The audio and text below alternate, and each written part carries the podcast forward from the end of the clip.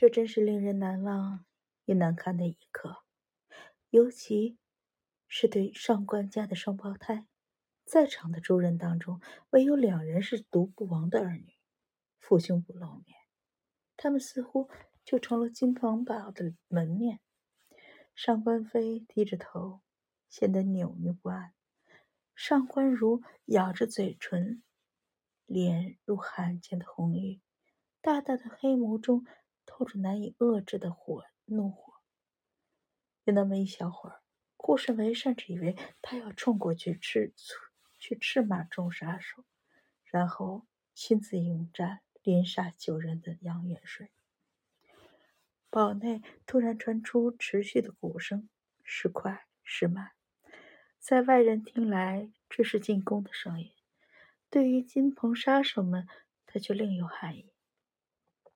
前方剩下的十余名杀手步步后退，每一步都不敢大意，直至距离杨元帅二十步以外，才转过身走向金鹏堡。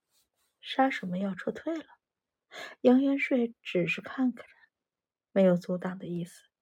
他的目标从来就不是这些金鹏堡的卒子，在他面前久居失守。只是他送给独步王的名帖。金鹏堡有杀手两界，他杨元帅也有自己的准则。杀手们步履稳重，没有显露出丝毫的慌乱。但是，这可安慰不了观战少年们的沮丧。双胞胎先是不太相信着自己自家的杀手后退。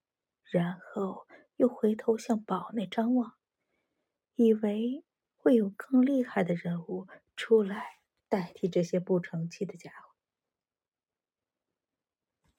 刀主、少主、青面刺客、金鹏宝还没使出全力呢，但是没人再出来，只有固定不变的鼓声在命令所有人后退。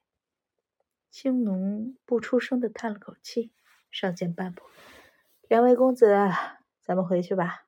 这种事儿交给少主处理。”双胞胎年纪还小，没有取得少主的称号。上官如不理他，依然固执的望着远处的杨元帅，好像要以目光杀死对方。上官飞转身转了一半，见妹妹不动。他又原，他又转回原位，也不肯走了。青奴一脸苦笑，摇摇头。杀手们眼看着就要进府了，这群孩子留在这里，不仅不帮忙，反而凶多吉少。他看向上官羽时，投入求助的目光。若在平时，上官羽时是众人当中胆子最大的。双胞胎那些异想天开的行为，十有八九出自他的怂恿。关键时刻，他却更成熟些，将双手轻轻按在堂妹的肩上，贴着耳朵低声诉说。不管他说的是什么，都很有效果。上官如脸上怒气消减，转身向堡内走去。九公子不再支持。其他少年也无不也无不轻松一口气，匆忙的退回安全的石堡。原来这只是一场可供欣赏的热闹，现在却多了几分危险。在他们身后，杀手们也鱼贯而入，厚重的木门缓缓关上。青奴想要说点什么安慰两位小主人。一路都没人开口，气氛沉寂的可怕。上官如却没有心思听奴才的废话，他突然拔腿就跑，冲向内宅。他要亲口问自己的父亲：那些西域人人人人闻风丧胆的独孤王，为什么不派最厉害的人一刀杀死挑战者，而要蒙受这种耻辱？上官羽时。上官飞还有几名贴身书童紧紧地跟在后面。青奴只能摇头，然后命令众伴随散去。这一整天估计都用不上他们了。顾慎为得用最大的毅力才能控制住控制住内心的喜悦和兴奋，但他控制不住自己的脚步。不知不觉间，他已经奔跑起来。老张不在，除了睡觉，他很少回石屋里。这个古怪的老人。宁可把跟马待在一起，也不愿和活人交流。上官维一个人回到屋子里，开始来回踱步。他太激动了，根本没有办法静坐不动。在外人面前，他忍耐了太久，这种情感倾泻而出。他一会儿比划自家的刀枪双绝，一会儿又想练合合技，哪一项都坚持不了多久。他脑子里涌入潮海一般纷杂众多的想法，让他没办法仔细思考。从杨元帅身上，他隐约领悟到了古世武功的许多精微之处，也隐约看到了报仇雪恨的前景。他想马上印证刀枪双绝的厉害之处，还想策划一场完美的逃跑方案。去和杨元帅会合。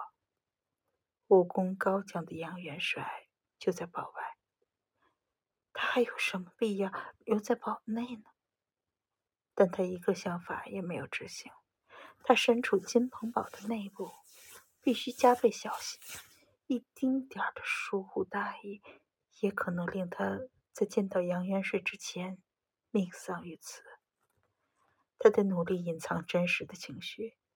可令他不能理解的是，为什么周围的人一点都不惊慌？连毙九名杀手的杨元帅就守在堡外，堡内人不该有大祸临头的感觉吗？老张似乎是没听到过挑战者上门这种事儿，专心致志的照顾马匹。顾慎为吃晚饭时忍不住提出外面的战斗，老张也只是不可。不置可否的嗯了一声，然后低头吃饭。死了好几名杀手，对他来说还不如碗里的几块肉重要。过后，顾世维照例去向许宁报告这一天的情形。他倒是知道挑战的详情，甚至对杨元帅有所了解。这个老家伙可能很久没有出山了。就这么一句话。雪娘对于挑战者的谈话就此结束。她和往常一样，更关心双胞胎的行为。顾慎为没有进一步取得两人的欢心，令他很不满意。你得再努力才行。你从姚奴那里没多学点奉承人的招数吗？全都用出来。小姐对你可是寄予厚望啊。雪娘又那小姐说时，顾慎为非常清楚，这是狐假虎威。他有好几个月没见到小姐了，他怀疑罗宁茶是否还记得有欢奴这么一个人。我已经很努力了，顾慎为小声辩解。因为杨元帅的到来，他有点管不住自己的脾气。雪娘有些诧异的看了他一眼，然后恍然：我差点忘了。那个杨元帅好像是杨庄的兄长，真奇怪，你怎么没去投奔他？还是顾慎为的心突的一跳，他已经忘了自己在雪娘和小姐面前供述身世时冒充的是杨庄之子。他该怎么解释？他在灭门之前从来没听说过杨元帅这个人呢。我，我从来没提爹提起过伯父。顾世梅决定还是尽量说实话实说。雪娘本来就对他供述不太当真，继续堆积谎言只会更惹他的怀疑。他们兄弟关系不好吗？既然不同音信，杨元帅又干嘛替弟弟报仇？杨元伯父大概不是为我父亲报仇，他是为了顾家报仇。我看得出来，他用的。全是顾家家传的武功，比我爹学的还要帅。雪娘盯着幻女，想从她脸上找出谎言的蛛丝马迹。很快，她又改变主意了。这个少年的真实身份不重要，只要能控制他为己用，他就是独步王的私生子也没有关系。你的内功练得怎么样了？雪娘突然转换话题，顾神威心中稍安，也很意外。雪娘一直传授他拳脚功夫，很久没问过何何进的进展了，还还可以，没什么不妥吧？没有。呃，怎么了？我不想你像萧奴那样走火入魔。哦，我挺好，应应该不会，是吗？按你胸前的玄机穴，没有特殊的感觉吗？雪娘的要求很奇怪，语气随意。顾世伟却还是用右手拇指在玄机穴上按了一下，一股焦热之气从玄机穴直奔。丹田，仿佛无意中吞下一大口奇辣无比的辣椒，从喉咙一路热到肠胃。感觉来的太突然了。顾世伟好像又回到了几个月前，雪娘为了提帮助他提供内功，用铁棒似的手指戳他的全身要穴。他啊的一声，险些颠倒。好不容易稳引住身形，脸色已经变了。你你对我做了什么？雪娘蜡黄的脸上毫无表情。我就说嘛，也该是时候了。什么？什么是时候了？顾审梅的声音有些发颤，他还以为已经骗过了雪娘，原来还是不知不觉着了他的道。你以为就你能让别人走火入魔吗？雪娘的话好似一盆凉水泼在了顾审美的身上。他暗暗运气，没有问题，一切正常。但是刚才那股无中生有的热气，热气是真的。雪娘的话也绝不可能是空头威胁。雪娘，我小奴一直忠心耿耿。从无二意，雪娘的差遣，小奴都时刻放在心上。两个公子对小奴已经非常信任。